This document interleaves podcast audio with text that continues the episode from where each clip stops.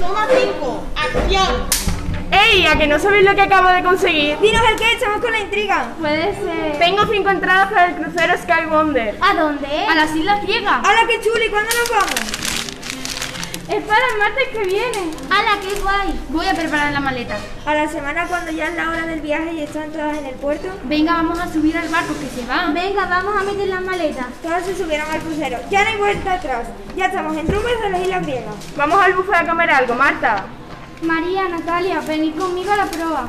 Mirad, la ola que se aproxima ya a lo lejos. Cada vez se aproxima más. ¡Ah! Noticia, noticia de última hora. Les informamos que el crucero Sky Wonder ha sido víctima de un gran tsunami. Lamentablemente no ha habido ningún superviviente. El tsunami de la isla griega.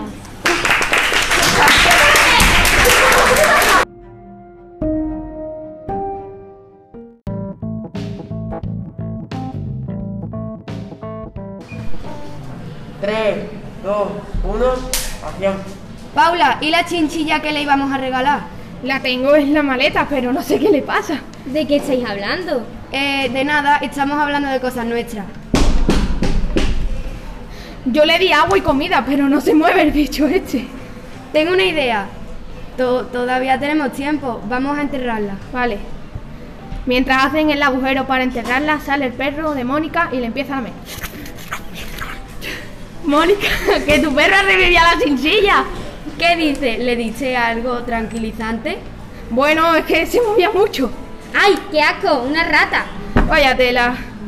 Era tú el regalo de cumpleaños. Era tu regalo de, cumplea- de cumpleaños. El detalle es lo que importa. La sencilla.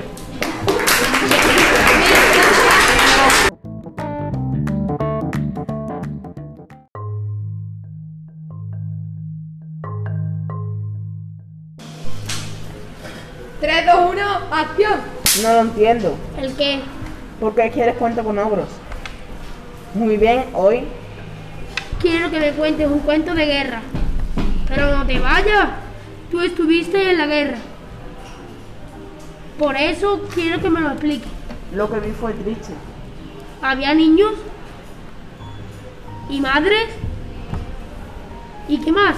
Aura, Si no sabemos las cosas, ¿qué vamos a hacer con ellas? eres muy pequeña para saber. No, soy pequeña, pero no saber. Para no saber. Y Ciar Pascual, la vida de los salmones, Anaya. Eh, mira.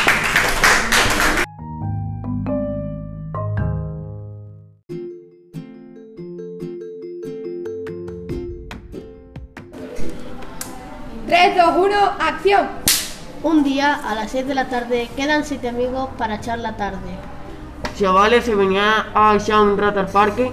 Espérate, me preparo y voy. Por cierto, ¿en qué parte quedamos? En el parque de al lado de mi casa. Vale, ahora voy, que estoy cogiendo la bici. Chavales, yo voy con Ponem andando. Yo voy con Roberto, que estoy en su casa jugando a FIFA. ¿Me llevo un balón? Nosotros ya estamos llegando. Hugo y yo ya echamos. A la media tarde, a la media hora, llega Fran.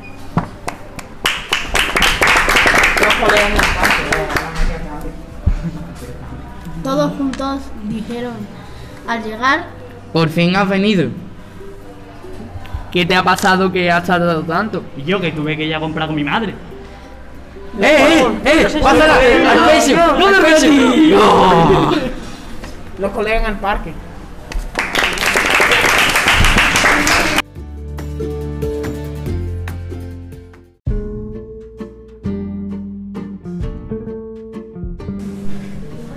Tres, dos, uno, acción.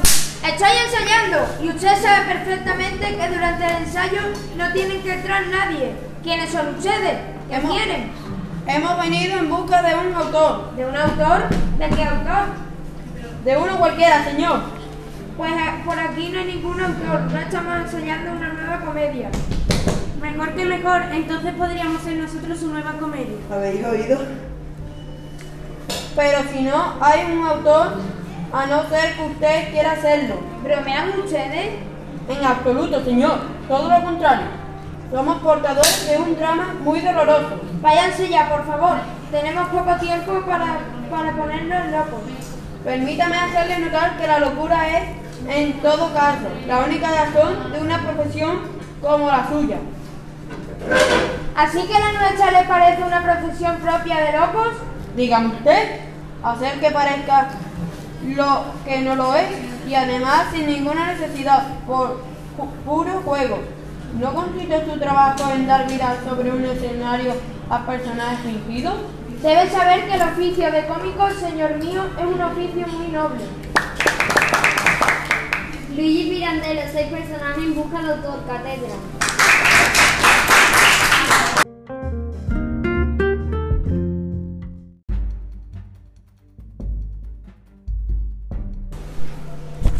Tres, dos, uno, acción. Muerte del rey leal. Tras la trágica muerte de las dos hijas mayores del rey leal, Goneril y Real y Regal aparecen ahorcadas por Delia, su hija más querida. El anciano monarca, ciego y enfermo, muere de dolor en medio de su trágico lamento. y mi provecilla ahorcada no tiene vida, porque ha de vivir un perro, un caballo, una rata, y un tino y aliento. Tú ya no volverás, nunca, nunca, nunca, desabrochar, des- desabrochar ese botón. Gracias. ¿Veis esto? Mirad, mirad los labios, mirad, ha muerto. Se ha desmayado, señor, señor. Echadla, por favor, echadla. Animado, señor. No le turbéis el alma, dejad que se vaya. No perdonará al que siga tirándole en el tormento de una vida tan cruel. Ha muerto, sí. William Shakespeare, El Rey Lear, El Tragedia, Espasa Calpus.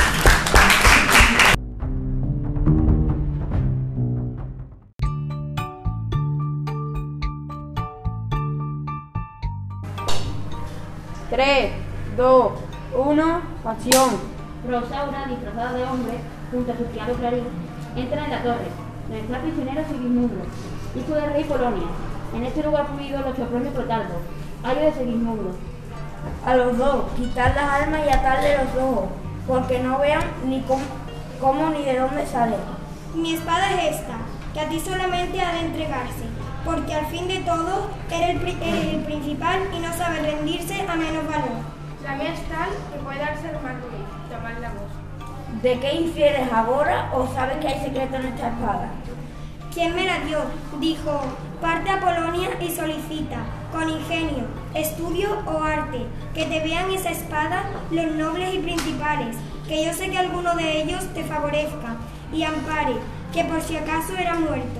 No quiso entonces nombrarle. Válgame el cielo, ¿qué escucho? Aún no sé si determinarme si tales sucesos son ilusiones o verdades.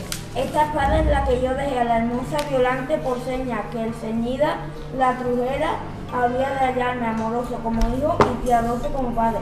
Pedro Calderón de la Barca, La vida del sueño, en obras completas, dramas Aguilar.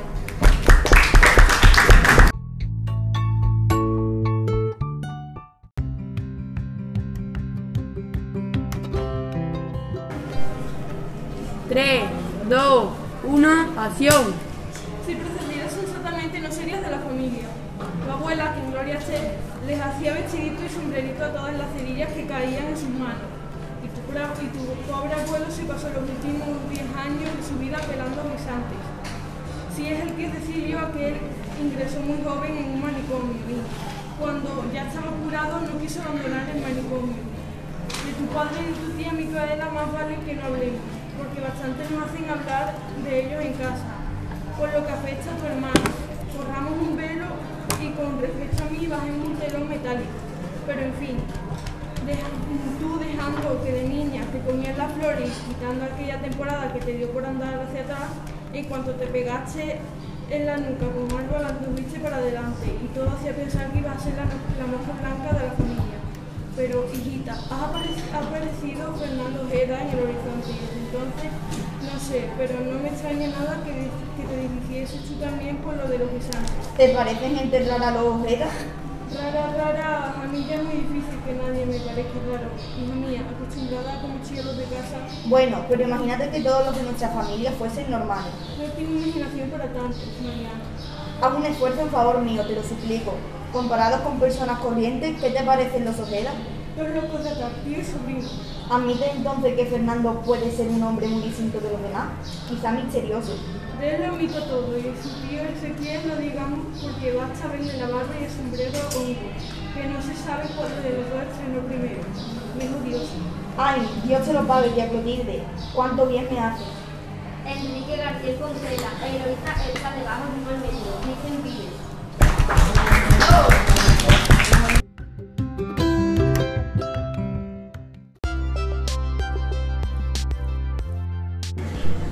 Tres, dos, uno, acción. Ay, Isidoro. ¿Pero qué te pasa, segunda? Ay, la niña, ay, qué querida la niña. ¿Pero la niña de quién? La del ojo izquierdo. Ay, segunda, que si no llegamos a hacer un matrimonio sin hijos me matas del susto. Ay, que me han dejado tuerta. Pero por Dios, segunda, ¿y usted, señor Nicanor? ¿Y usted, señora Brígida? ¿Quieren decirme por todos los santos del cielo qué ha sucedido? Carlos Arniche, del Madrid Castizo, Salmete Catedra.